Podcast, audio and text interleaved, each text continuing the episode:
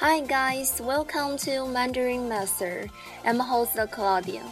In this episode, I'm gonna help you to learn some Chinese slangs which are often used in our daily life, and this is my first episode.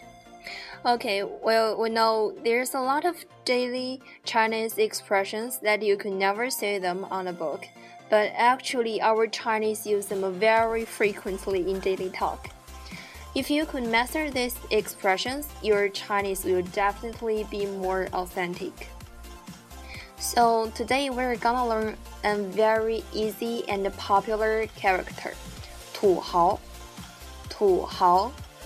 土豪 is an adjective which is usually used to describe a sort of people who are very rich and buy almost everything at their places.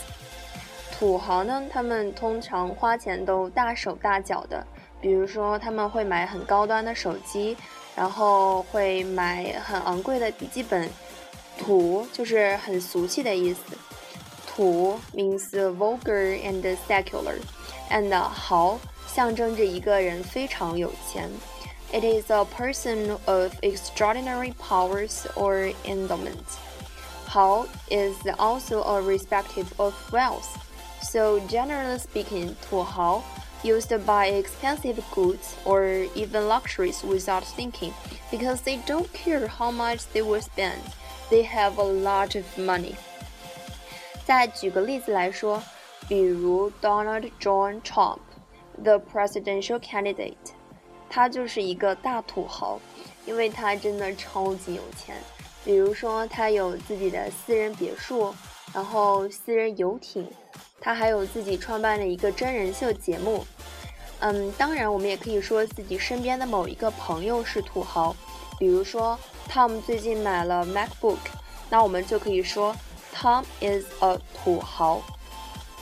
Well, sometimes we use 土豪 as a derogatory term, someone who buy a lot of expensive things such as Gucci purse, Chanel makeup, or Patek Philippe watch.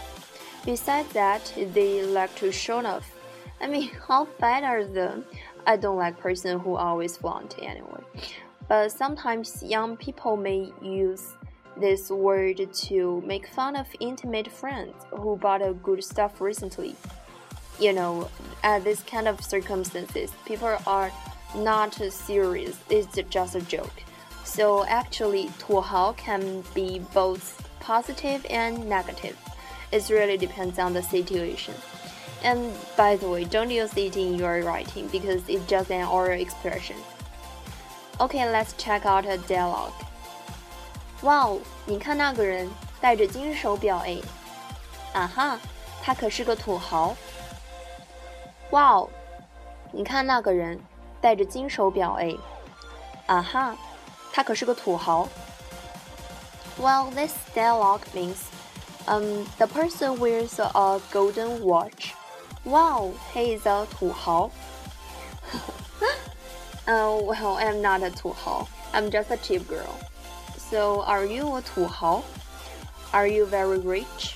Are you often buy expensive stuff and the want to show off? Um, well, I hope you guys can understand this word. And trust me, it is a super popular word in China. It would increase your sense of humor if you could use it in your daily talk.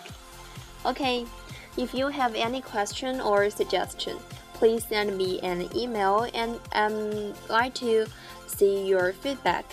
See you next time.